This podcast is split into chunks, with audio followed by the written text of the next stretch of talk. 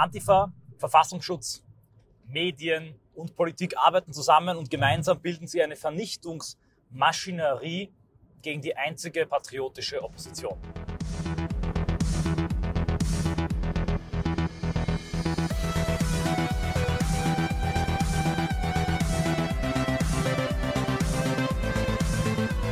Servus Leute, liebe Grüße aus Österreich. Herzlich willkommen bei einer wichtigen Audioanalyse. Es ist für mich wie ein Déjà-vu, denn das, was in Österreich im Kleinen 2018, 19 durchgezogen wurde, erleben wir jetzt im Großen.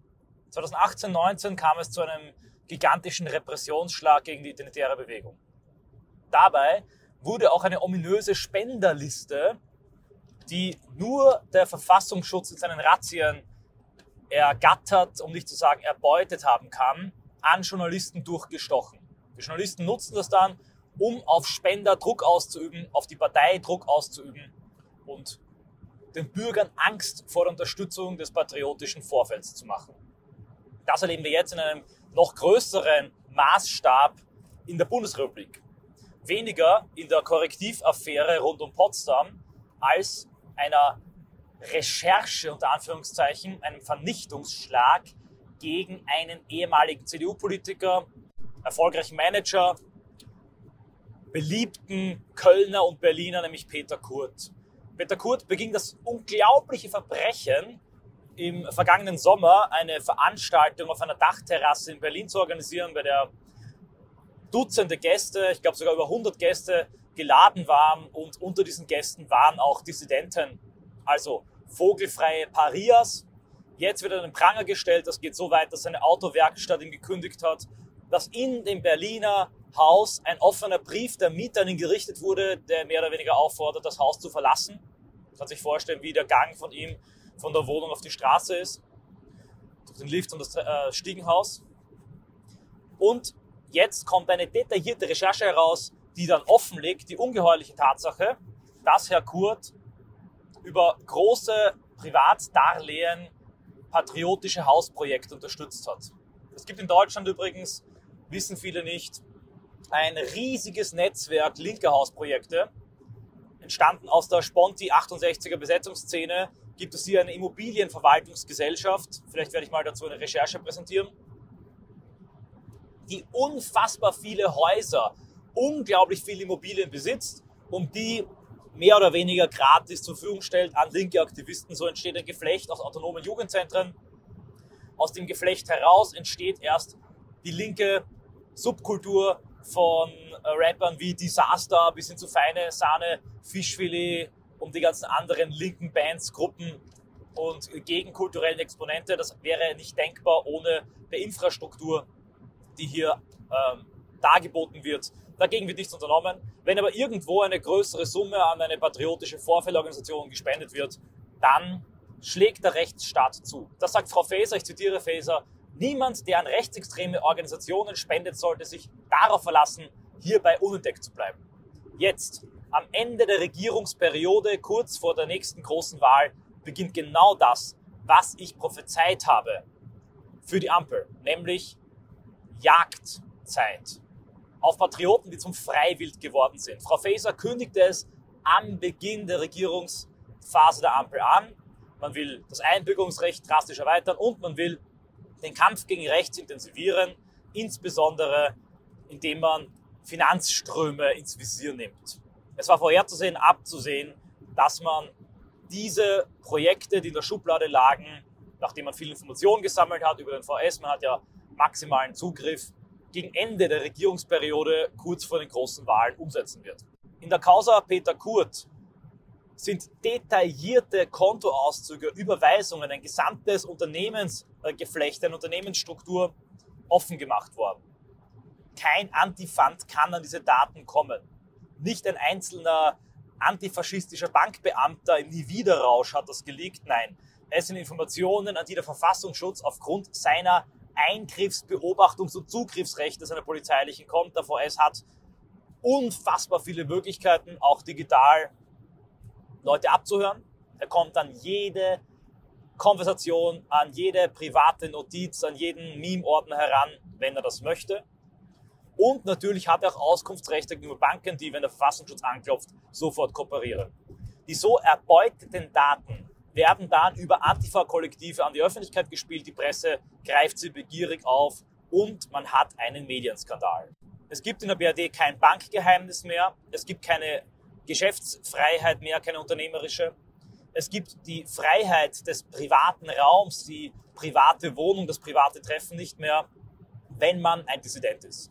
Schritt für Schritt, mit Riesenschritten gehen wir in Richtung eines offenen Totalitarismus.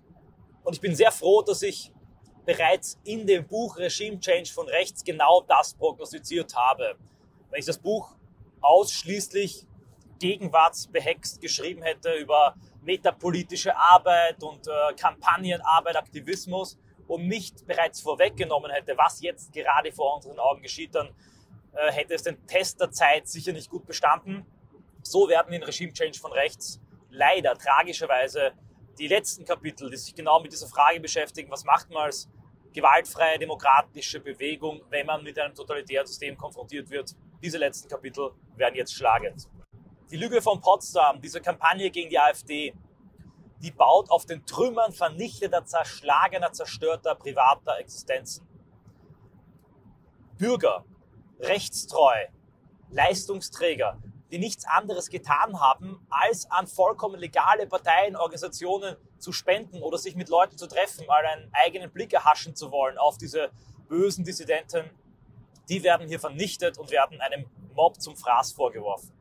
Das Krasse ist, das ist nicht mal gesetzwidrig. Dafür gibt es eine Basis, eine Basis, die in einem Gesetz geschaffen wurde.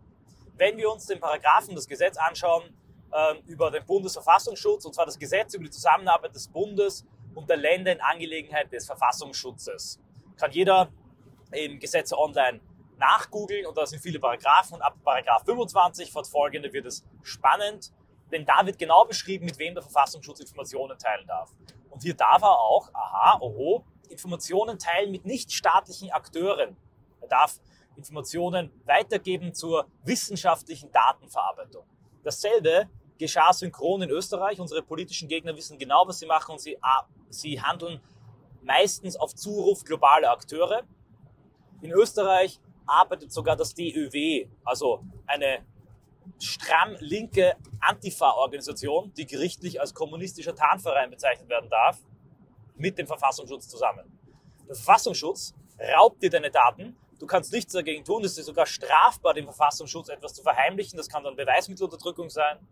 Wenn der äh, VS anklopft, musst du die Tür aufmachen, du musst ihm einen Rechner geben. Er hat Zugriff auf alles. Und dann diese so erbeuteten Daten, Parallelen zum Handy von Strache und von Thomas Schmidt, äh, werden sichtbar. Die werden dann übergeben an die Hetzpresse und an linksterroristische Vereinigungen. Ebenfalls in Regime Change von rechts schrieb ich, dass die Antifa eine Art ausgelagerter Arm des repressiven Staatsapparats ist. Dass die Antifa untrennbar verbunden ist mit dem System der Repression in der Bundesrepublik. Die vier Filter, ökonomischer Druck, sozialer Druck, juristischer Druck und terroristischer Druck, die greifen ineinander. Und wie sich jetzt klar zeigt, und wir haben einen Beleg, Potsdam vielleicht auf jeden Fall, aber die Affäre und äh, rund um äh, die identitären Immobilienprojekte und die Attacke auf Peter Kurt, wir haben einen Beleg dafür, wie VS, Medien und Antifa zusammenarbeiten. man darf vermuten, dass auch in den letzten Jahren und Jahrzehnten der Verfassungsschutz immer ganz gezielt spezielle Infos an die Schlägertrupps der Antifa übergeben hat. Diese Schlägertrupps sind nichts Neues. Tatsächlich ist, und das hat äh, Curtis Jarvin in einem sehr guten Artikel bereits im Jahr 2011 unter seinem Pseudonym Mencius Moldbug zusammengefasst, Right-Wing Terrorism as Fog Activism. Er schreibt über rechten Terror in seiner typisch zynisch machiavellistischen, nihilistischen, amoralischen Art und er kommt da zu einer sehr spannenden Erkenntnis, die ich teile. Terrorismus, erfolgreicher Terrorismus war immer Staatsterrorismus. Sprich, es ist eine Form von Terror, die vom Staat geduldet und zugelassen wird. Denken wir an den Terrorismus der Kulturrevolution unter Mao. Auch hier gab es eine Form von Terrortruppen, Straßentruppen, öffentliche Lynchungen, Hinrichtungen. Das Ganze geschah aber unter Billigung und Zulassung des Staates. Sehr häufig haben wir bei Islamisierungsszenarien ähnliches, wo dann ein Mob, ein islamistisch-fanatischer Mob, zum Teil in Zaum gehalten wird, aber seine ständigen Razzien, Brandstiftungen, Überfälle ebenfalls als Druck gegen die Ungläubigen, gegen die Nichtmuslime äh, auch zugelassen werden. Und wenn wir ganz ehrlich sein wollen und sein müssen, müssen wir natürlich auch erkennen, dass auch totalitäre rechte Systeme 20. Jahrhundert Paramilitärs, Freikorps, Fememörder, Straßenkampfverbände zugelassen haben, die dann als Streikbrecher und Kämpfer gegen die damals tatsächlich in Opposition befindlichen Kommunisten agierten, manchmal zur Rechenschaft gezogen wurden, nicht wirklich zur Rechenschaft gezogen wurden und im Wesentlichen ein Mittel und Instrument waren, über den der Staat die Drecksarbeit ausgelagert hat, die er selber nicht vollziehen wollte. Die Drecksarbeit, also der terroristische Druck, den man als letzte Waffe braucht, um den unbequemen Renitenten, Dissidenten und Bürger im Zaum zu halten, die wird sehr häufig, insbesondere in Systemen, die sich demokratisch tarnen, ausgelagert an Terrorgruppen. Das sind ja keine bezahlten Agenten, sondern die sind wirklich überzeugt davon, hier gegen den Faschismus zu kämpfen. Aber die obersten, die oberste Riege bei denen, die alten Hasen, kriegen dann hin und wieder über vielleicht einen VS-Verbindungsmann Daten zugesteckt, der ihnen sagt, wissen Sie was, ich bin ja auch für die Demokratie und ich weiß im Wesentlichen, das ist ein demokratischer Kampf und ich riskiere hier viel, aber ich gebe Ihnen hier die Daten von diesen Nazis und gehen Sie mal der Wirtschaftsverbindung nach und ähm, schauen Sie mal dorthin, schauen Sie sich das an, das könnte interessant werden. Sprich, ergibt dann diesen Terrorgruppen den Zund, dass sie genau das tun, was sie tun sollen. Das heißt nicht, dass die Antifa nicht verfolgt wird. Wenn sie manchmal äh, übers Ziel hinausschießt, zum Beispiel im Fall der Hammerbande, das ist etwas, das auch dieser repressive Komplex nicht mag, denn damit gerät die Antifa in den Fokus. Bildzeitung berichtet. Damit wird die Antifa unbeliebt. Auch das soll nicht der Fall sein.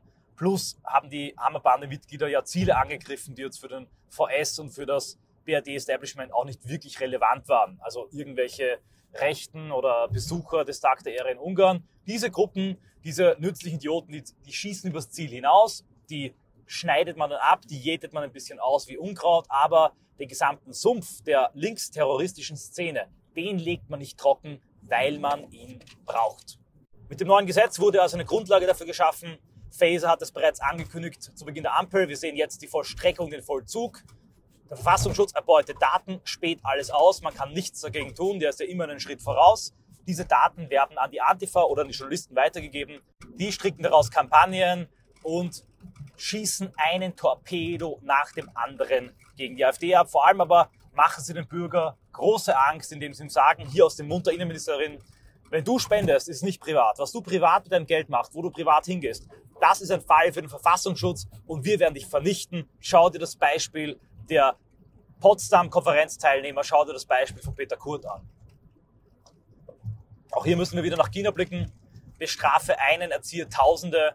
Das sind Exempel, totalitäre Exempel, die statuiert werden damit viele andere Leute, die Geld, Ressourcen und Mittel haben, es sich zweimal, dreimal, viermal überlegen, bevor sie es wagen, eine Partei wie die AfD oder eine Bewegung wie die IB zu unterstützen. Damit will die Demokratiesimulation sich das Verbot ersparen, indem sie die Bewegungen trockenlegt, indem sie die Spender angreift oder bei der AfD, indem sie die Parteifinanzierung aufhebt. Bei der NPD hat man es vorweggenommen. Wie kann man dagegen vorgehen?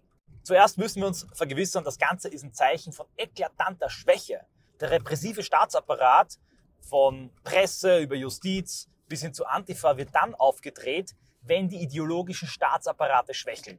Wenn so viele unbequeme Bürger und ähm, die Potsdam-Konferenzteilnehmer, Peter Kurt, die stehen hier symbolisch für viele Tausende, insbesondere mittelständische Unternehmer, die zornig sind, die wütend sind, die aber Wissen, Struktur, Netzwerk und Geld haben und bereit sind, die Opposition zu unterstützen.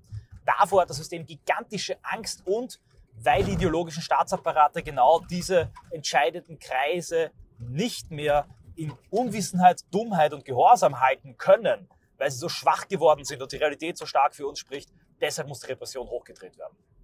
Wie darauf reagieren? Konspirativität, Verstecken, Verheimlichen kann man vergessen konnte man immer schon, war immer schon meine Rede. Es gibt nichts Geheimes. Alles, was man sagt und tut und macht, muss öffentlich gemacht werden können. Das habe ich immer schon gemacht. Alle meine Konzepte, meine Pläne, meine Strategien lege ich öffentlich dar, genau um solche Gotcha und solche Enthüllungsmomente unmöglich zu machen. Dabei habe ich äh, die Kraft der gigantischen Lüge durch Wiederholung unterschätzt. Tatsächlich, das, was ich in Potsdam gesagt habe, habe ich immer, sogar noch detaillierter öffentlich gesagt, aber äh, trotzdem konnten sie dieses Szenario zurechtlügen. Allerdings ist entscheidend, dass wir daraus lernen, Konspirativität können wir vergessen. Natürlich darf man deshalb nicht alles öffentlich machen, man darf sich nicht dumm verhalten, aber man muss sich in jedem, was man tut, in jeder Aussage, in jedem Posting, insbesondere jeder Telegram-Chat-Gruppe darüber im Klaren sein, die wissen alles. Die können alles wissen. Die Frage ist nicht, ob sie können, die Frage ist, ob sie wollen, ob man im Fokus ist. Und wie man sieht, kann jeder sofort in den Fokus geraten. Woran wir arbeiten müssen, ist Transparenz, Offenheit, Normalisierung. Denn wenn es immer weniger Leute juckt, dass man eine Bewegung wie die AfD oder EB unterstützt, dann verlieren diese Enthüllungen an Kraft und Wirkung.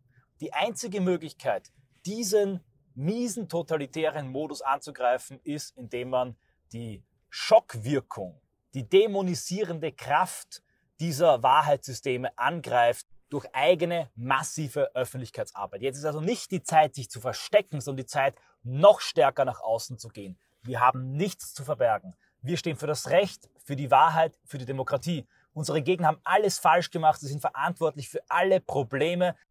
Sie zerstören unseren Wohlstand, unsere Demokratie, unser Volk, unsere Identität und sie werden zunehmend totalitär. Wir haben nichts zu verbergen. Wir haben nichts zu verlieren. Wir haben alles zu gewinnen. Wenn wir uns nicht in Radikalisierung oder zurück ins Private treiben lassen, wenn wir den Zorn, den Unmut, den diese Repressionen bei den Betroffenen schüren, sammeln und in ein koordiniertes strategisches Vorgehen gießen, dann können wir nur gewinnen, denn gegen diese offenen, brutalen und widerwärtigen Formen der Repression setzt sich langfristig immer die Wahrheit und der Idealismus durch. Das lehrt uns die Geschichte und das werden wir auch Nancy Faeser und Co. lehren.